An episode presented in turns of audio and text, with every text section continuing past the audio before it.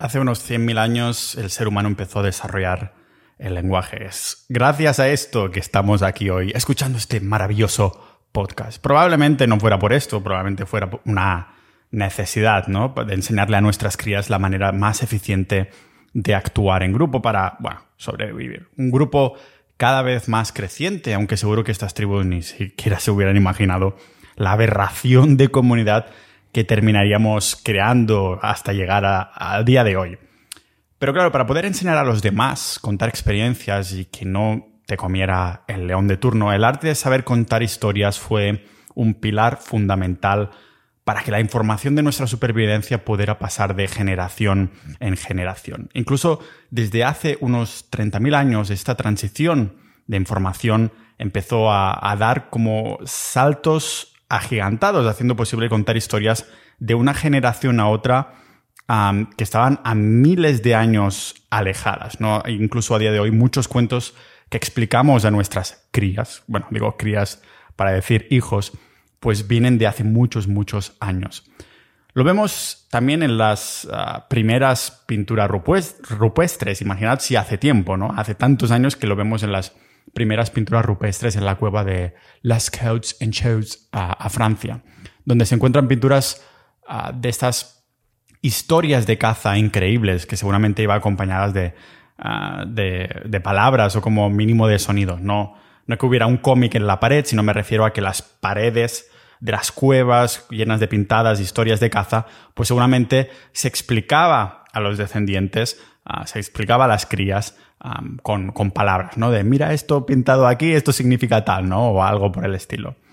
Claro, explicar historias nos hizo humanos. En la sociedad actual, saber que explicar historias también te puede dar una, una carrera bien pagada. Yo mismo no soy el mejor comunicador del mundo, ni mucho menos, pero sí que he ido aprendiendo poquito a poco, sobre todo después de 300 y pico episodios de podcast y mejorando poco a poco desde, desde que tengo esto, desde que tengo blogs, desde que tengo el podcast y demás. Si os fijáis, los creadores de contenido que hay por la red, que saben explicar bien o muy bien una historia, lo terminan petando ah, porque enganchan desde el minuto uno y eso se traduce en la, bueno, en la bendición de los algoritmos de YouTube o de las redes sociales.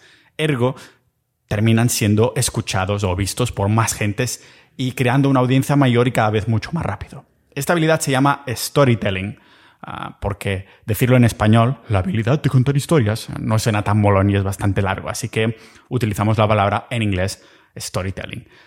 Veremos hoy el poder de storytelling y voy a hacer más de un episodio porque me he dado cuenta que preparándose este episodio de hoy tengo bastante que decir, pero hoy vamos a ver un poco lo que es la importancia, cómo ser un buen storyteller, porque esto no va mucho más allá de, psicología. No es solo la mente, ya sabemos que la mente y el cuerpo están conectados, porque de hecho contar buenas historias, inducir a la psicología de forma buena, afecta a nuestro cuerpo a nivel hormonal. Y vamos a verlo aquí como cuál es este, este poder del storytelling y el arte de contar historias aquí en el podcast multipotencial de Pau Ninja.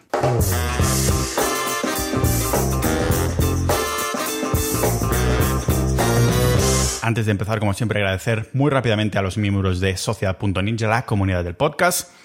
Somos una comunidad de multipotenciales que somos el antónimo del especialista, ¿vale? Nos, tenemos un montón de, de pasiones, intereses, ya sea de marketing, de negocios online, del dinero en general, de las finanzas, de Bitcoin, de calistenia, de salud, de carnismo, un montón de cosas. Lógicamente no significa que nos tengan que, gustar todas, ¿no? Pero sí que hay muchas afinidades e, e intereses. De hecho, tenemos un canal precisamente sobre, sobre contenido, hablamos también sobre, compartimos este tipo de información y el storytelling creo que está cogiendo cada vez un pilar más y más importante, justo como los propios miembros de la comunidad que también toman un pilar cada vez más y más importante para mantener este podcast que, que pueda seguir creando contenido y seguir equivocándome con las palabras, con mi acento raro y con todo tipo de temas que me vengan en gana. Ya sabéis que somos más de 600 multipotenciales, más de 600 ninjas de la vida y cada 50 personas incrementamos un poquito el precio, de modo que si entras ahora es lo que pagarás siempre, siempre y cuando decidas renovar, lógicamente, pero digamos que se te, se te bloquea este precio y es Y es una manera de como recompensar a los que se van apuntando en las early stages, las fases iniciales, ¿no? Y cada vez, lógicamente, el valor de lo que hay dentro es cada vez más grande porque hay más contenido, una comunidad que la verdad somos como culo y mierda. Hemos hecho más ah, alguna quedada por ahí, la verdad es que tiene muy buena, muy buena pinta. Además, somos como muy proactivos dentro de la propia comunidad, hay mucha sensación de comunidad y como digo, tenéis acceso a episodios exclusivos, a la propia comunidad, a boletines y a un montón de, recursos más y también merchandising solo disponible a la venta para los miembros de, de Sociedad. Punto Ninja, la comunidad del podcast.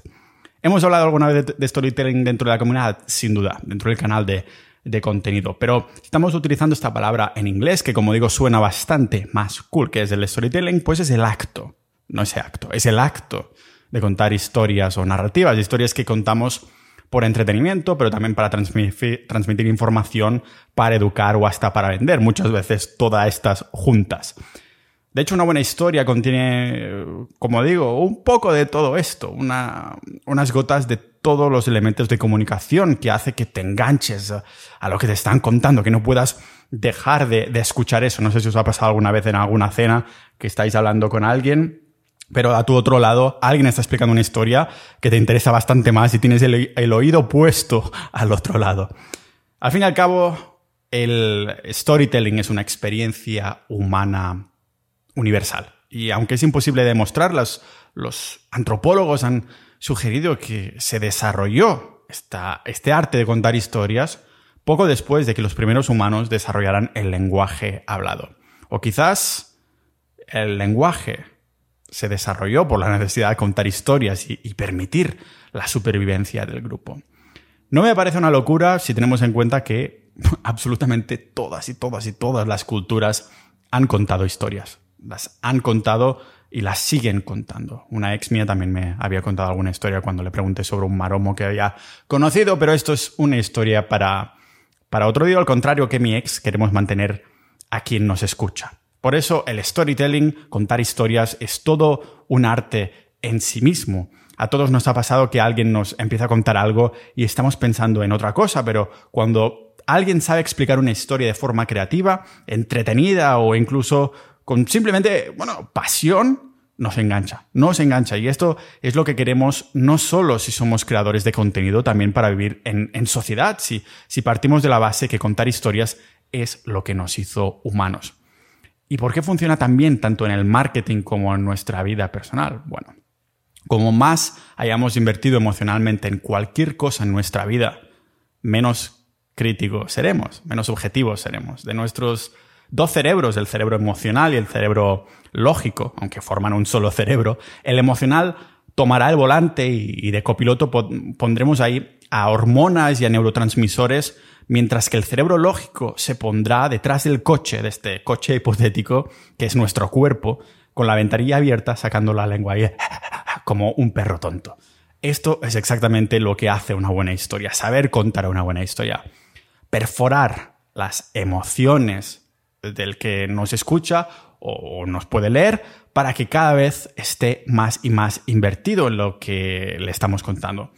Como con tu cartera de inversión, que ahora es 90% Alibaba, como más invertido estás, menos quieres aceptar que estás equivocado. ¿Vale? Había un sueco, el, doctor, no, no, no, creo que no era el doctor, David J.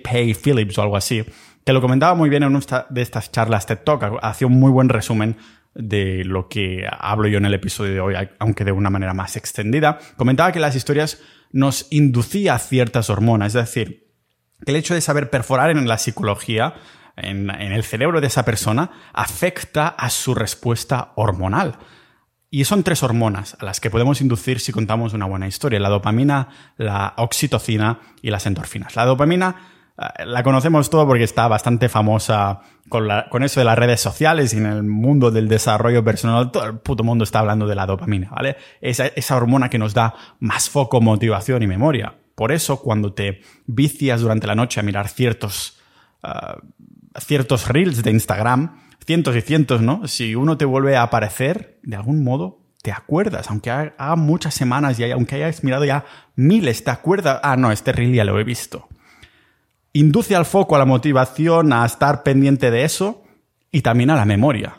Ah, aunque sea un reel de mierda, te acuerdas. Después tenemos la oxitocina, que es la hormona que nos hace humanos, porque nos hace ser más generosos, confiar más en la persona que nos está contando esa historia o esa milonga, quién sabe.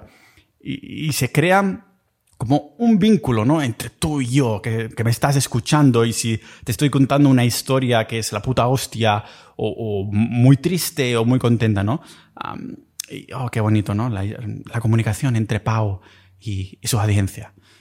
Y eso que ni siquiera nos conocemos en persona. Pero aparte de la dopamina y la oxitocina, también tenemos las endorfinas, que es la hormona que nos hace reír, nos hace más creativos, más relajados y más centrados en lo que se está diciendo. Es esa, una de estas hormonas que sentimos después de hacer una buena sesión de ejercicio.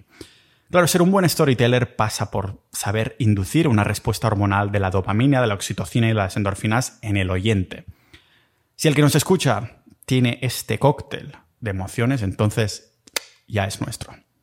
La pregunta es, ¿cómo dominarlo? ¿Cómo dominar el arte de inducir estas hormonas de nuestras historias? ¿Cómo lo hacemos, hacemos para quienes me escuche o, o lea alguno de mis blogs o algo por el estilo, esté cada vez más invertido emocionalmente en lo que le estoy contando.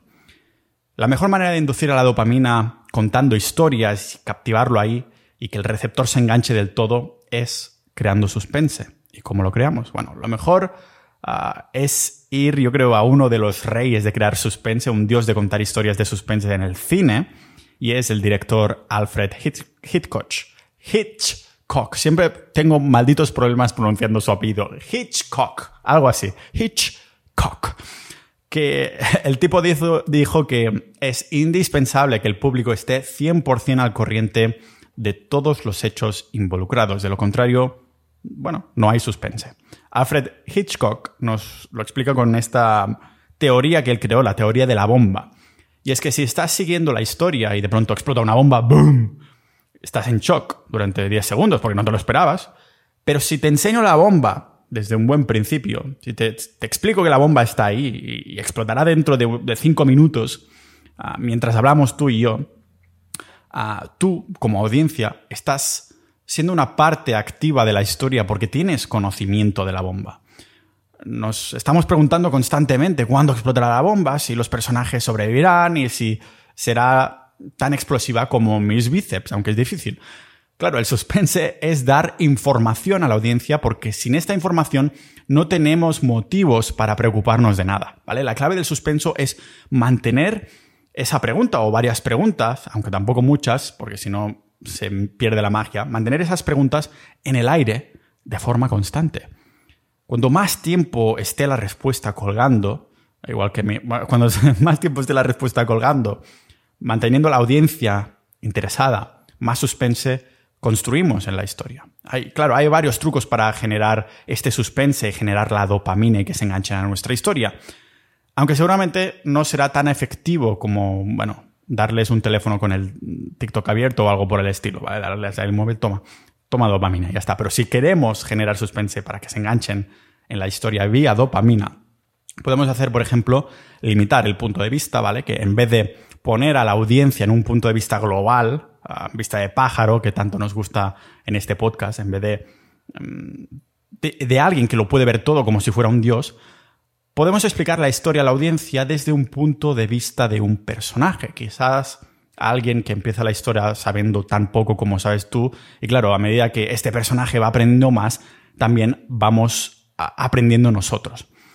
Preparar también el imaginario y, ambiente, ¿no? Este es otro de los, de los puntos para generar este suspenso. Preparar el imaginario y ambiente. Hemos dicho la importancia de dar toda la información y es que explicando detalladamente un entorno que denote ahí misterio, pues lógicamente irá de la mano con el suspense que, eh, que queremos crear.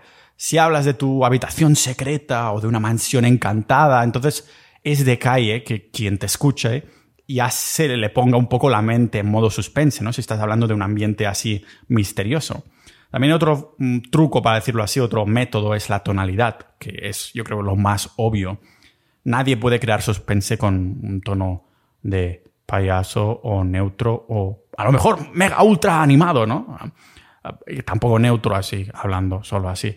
Yo creo que el tono tiene que ir ah, con la historia, ¿no? Tiene que ir con la historia. No vas a hacerlo súper rápido y súper adrenalínico. No, si quieres crear suspense, lo vas a hacer de una forma más lenta, aunque a lo mejor me ha salido un poquito la voz de 50 sombras de Grey, pero da igual.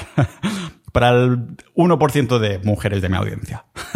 Otro truco es ah, revelar puntos clave. Si la historia va para largo, va a ser esencial ir revelando ahí puntos relevantes en ciertos momentos para mantener el interés de la audiencia. Estos puntos se pueden revelar para nosotros como oyentes o lectores, pero no necesariamente para los personajes de la narrativa, de modo que nosotros sabemos más, sabemos más que el personaje. Esta es una técnica que se llama ironía dramática, donde el, suspense ya no es qué pasará, sino cuándo o cómo pasará. ¿En qué momento lo sabrán los personajes? ¿Cuándo se revelará? ¿no? Ah, como cuando sabemos el momento en el que explotará la bomba, por ejemplo. Otro truco puede ser no revelar el momento culminante. En inglés la palabra cliffhanger es la traducción como de, de momento culminante, aunque la traducción literal es como uh, cliff, es como precipicio, ¿no? Eh, que, que, cuelgas de un precipicio. Claro, es la traducción de momento culminante, que es cuando estamos a punto de dar una información esencial la audiencia lo sabe, y entonces sucede que no lo hacemos, como acabo de hacer ahora. Pero claro, este es un recurso en el, que, en, el storytelling, en el contar historias, que hay que usar con cabeza, sin hacer obvio que lo sea, y yo hasta diría que máximo, el momento culminante es, se puede usar una vez máximo, porque si no la audiencia en vez de estar inmersa en la historia se da cuenta que estás jugando con ella, intentando crear momentos culminantes, intentando crear un, um, suspense uh, que no es natural, que no es orgánico. Y la otra manera también pueden ser, lógicamente, las pausas y silencios. Exactamente lo mismo con el momento culminante, el cliffhanger. No queremos abusar de la pausa y los silencios porque a la que se dejan de ser sutiles, ¿no? Pasan a ser obvias y has dejado de ser um, alguien que se está centrando en la historia y has pasado a centrarte en cómo te cuentan la historia. Con esto podemos generar dopamina y engancharnos a la historia, pero no es la única hormona a la que queremos inducir. La oxitocina, la hormona empática que se llama algunas veces, la podemos inducir contando una historia si, bueno, lógicamente si podemos hacer que la audiencia empatice con nosotros. Claro, la empatía primero hay que distinguir qué es, ¿no? Porque es, algunos la confunden con la simpatía, hay cierta relación ahí, pero la simpatía es la capacidad que los humanos tenemos, menos mi ex, claro, de entender lo que otra persona está sintiendo en ese momento o está experimentando. Pero fijaros que la empatía no es blanca o negra. Porque dejadme preguntaros algo. ¿Estás a favor del asesinato como método para vengarte? ¿Verdad que no? Espero que no vaya. Entonces, ¿por qué sí sentimos simpatía por el Joker? El villano de Batman, ¿no? El Joker aunque sea un villano, ¿por qué estamos sintiendo simpatía cuando vimos su película, aunque es un asesino, al fin y al cabo? De alguna manera consigue crear este personaje esa empatía hacia nosotros, esa producción de oxitocina. Fijaros que simpatía no es lo mismo que empatía, como decía, porque podemos no estar de acuerdo con lo que el personaje hace, pero aún así queremos que tenga éxito, porque la simpatía es simplemente tener pena por alguien, un sentimiento que se puede usar para que se tenga empatía con ese personaje. Uno de tantos trucos, ¿no? Pixar, el, bueno, el estudio de animación que hace tantas películas animadas que me intento mirar todas, te hace empatizar con, con un inspector, con monstruos, con robots, ¿vale? Harry Potter te hace empatizar con magos, con elfos y con un hipógrifo, las criaturas estas medio águilas, medio grifos, como las, las de la ducha, ¿vale? Si Pixar creara un grifo de la ducha como personaje, si no lo ha hecho ya, seguro que podría hacer que empatizáramos con este grifo de ducha, porque pobrecito tiene que ver las, las mingas de sus propietarios o algo por el estilo, ¿no? Lo haría usando las mismas estrategias que ha usado hasta ahora y que se usan en el storytelling de novelas o de películas o incluso de email marketing que, que inducen a nuestra oxitocina, esta hormona de la empatía. ¿Cómo se crea empatía entonces para crear oxitocina y que se queden adictos a nuestros personajes e historias que les estamos contando a quien sea que nos está escuchando o viendo o leyendo? Vale. Pues hay varias maneras de crear empatía. Una manera es la injusticia, ¿vale? Sentimos empatía cuando sentimos lástima por alguien, igual que sentimos lástima cuando no te unes a Sociedad.ninja, la comunidad del podcast, para, para dar apoyo al podcast y por formar parte de la comunidad multipotencial.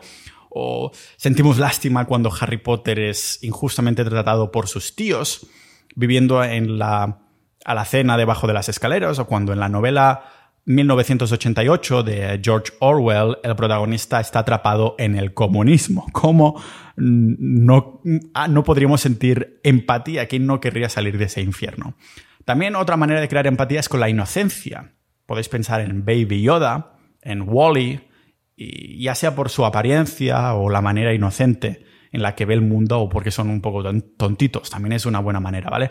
También la admiración, alguien que es gracioso o tiene coraje, entrena un montón en el gym, como muchos de los uh, animes que miro, ¿no? Automáticamente se nos activa esa empatía. Queremos ser como él, queremos ser como Eren de Ataque a los Titanes. Yo como puto calvo quiero ser como Saitama o como Joe Rogan. Queremos ser tan sexy como James Bond y me he mirado clases de Krav Maga después de ver películas de Jason Bourne porque quería estar preparado físicamente por si alguien intentaba secuestrar a mi novia imaginaria que pensaba que nunca iba a tener, ¿vale? Algo por el estilo. También otra manera es la, con, bueno, con imperfecciones, ahora que hablamos de calvicie, aunque yo lo considero una característica, no una imperfección. imperfecciones, ese, eso puede ser como una imperfección física, emocional o las dos, ¿no? Incluso la alita pequeña de Nemo, la calvicie de Pau Ninja, cosas por el estilo. Otra manera también es la empatía en sí mismo. Es interesante que si el propio personaje muestra, es él que muestra empatía, inmediatamente sentimos también empatía hacia él. Cuando Aladdin da el trozo de pan ah, que ha robado a los niños pobres de la calle, o cuando Naruto tiene que salvar el gato de la vecina, o cuando Luffy de One Piece quiere ayudar a habitantes de alguna isla dando puñacos a los villanos. Quién sabe, es una manera que ellos muestran empatía. Ah, entonces nosotros también sentimos empatía hacia estos personajes. Otra manera también es la, la jerarquía. Al principio os he preguntado por qué Joker puede salirse con la suya matando y asesinando y que aún así sintamos empatía.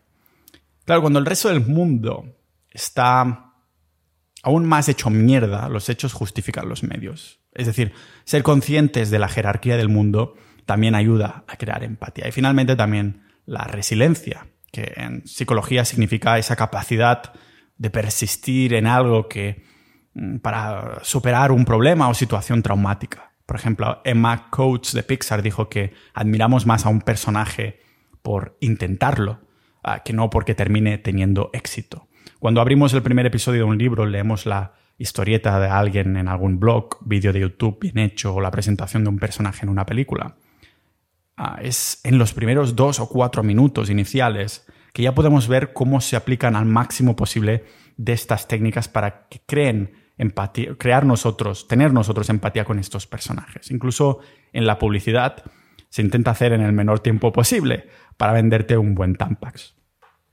Lo que más les funciona a los cómicos que tienen más gracia también cuando cuentan historias es, yo creo que comparable al boxeo, ¿vale? Ahora que llevo ya varias semanas practicándolo aquí en cuando me apunté por primera vez en Costa Rica, no me lo pude sacar de la cabeza, al igual que mi ex, ¿vale? En el boxeo no estás toda la lucha esperando para, para dejarte la vida en un solo puño, ahí ¡pum! como si fueras One Punch Man, no.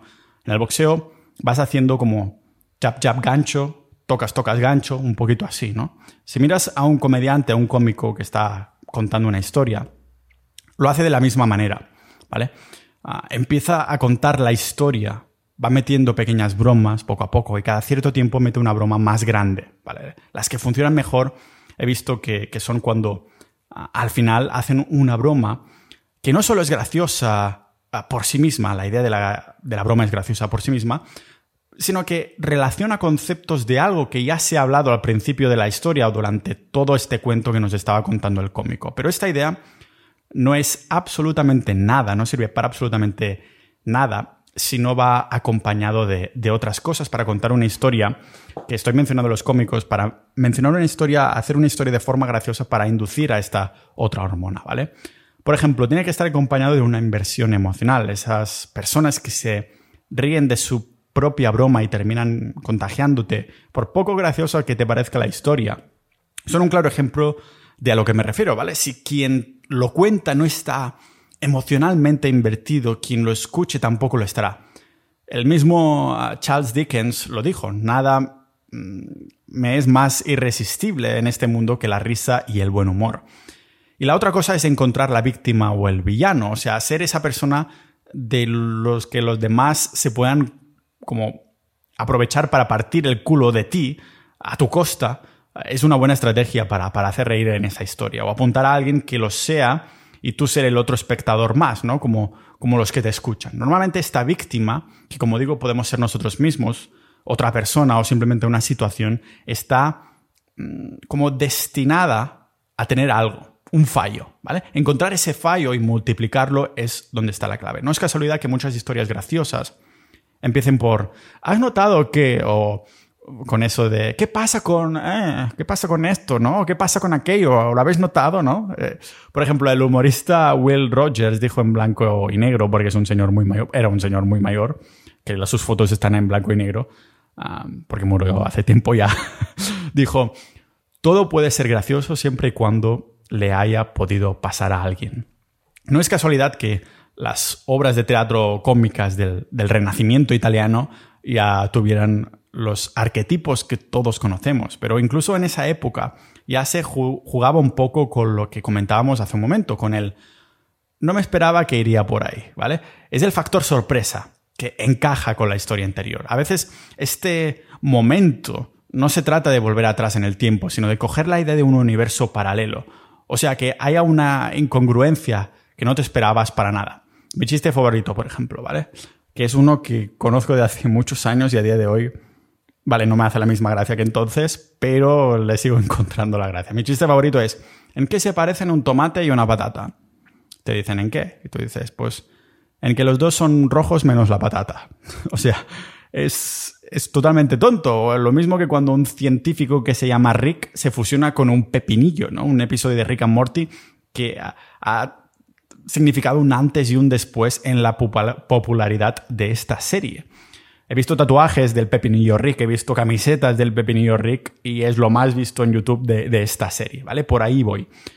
Porque un recurso que, que, usan los cómicos es transformar lo obvio por un y si, ¿vale? Ah, por eso me refería a, que había, me había partido tanto la caja con el chiste del tomate y la patata, ¿no? Un easy. Esto es un, recurso que se usa mucho con esto. No tengo claro si es más difícil escribir dos frases que hagan gracia o, una historia entera. Esto, como hemos visto, al fin y al cabo es la, la importancia de inducir estas hormonas. La primera, la dopamina, la oxitocina y las endorfinas, que es como contamos, o sea, el motivo por el que contamos historias graciosas. O sea, no es la finalidad, porque no somos conscientes cuando estamos contando una historia graciosa de que estamos induciendo las endorfinas, ¿no?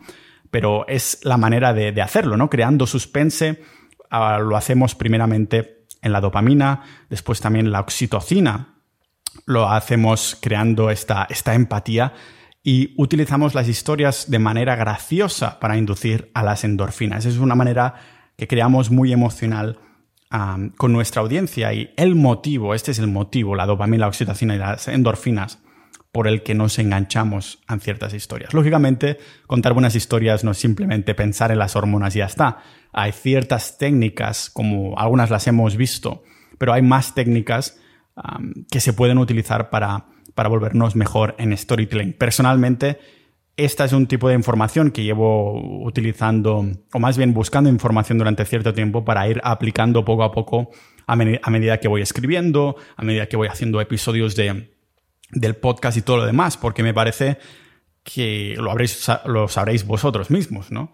Ah, nos enganchamos la información, a lo mejor si queremos informarnos de algo, pero nos pueden llegar a vender o colar, hostia, pues mira este producto, mierda, me han intentado colar un producto, yo que me había quedado aquí por la historia.